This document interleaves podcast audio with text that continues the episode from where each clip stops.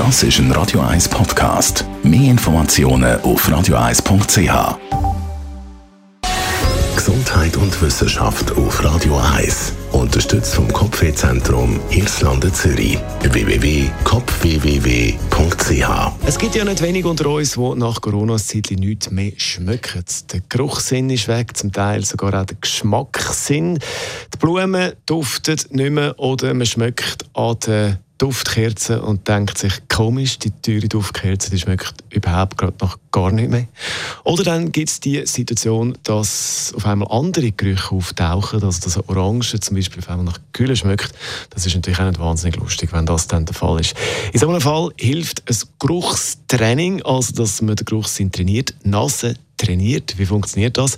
Die Nase wird regelmäßig stimuliert mit verschiedenen Düften und so läuft so ein Geruchstraining ab. Am Morgen und am Abend je Viertelstunde schnuppert man da an verschiedenen Düften umeinander, verschiedene Öle. Zuerst fängt man an mit so ein bisschen Sachen, die sich total unterscheiden, also wie Rose, Zitrone, Eukalyptus, macht zwischendurch immer mal wieder eine Pause und man schnauft dann mit dem einen Nasenloch ein, das andere hält man zu, macht eine Pause, schnauft natürlich wieder aus und versucht das Ganze zu wiederholen und sich darauf zu konzentrieren, eben die unterschiedlichen Geschmacksrichtungen zu erkennen. Und wenn man das regelmäßig trainiert, hat man festgestellt, dann hat man den Geruchssinn nach Corona schneller als ohne Training.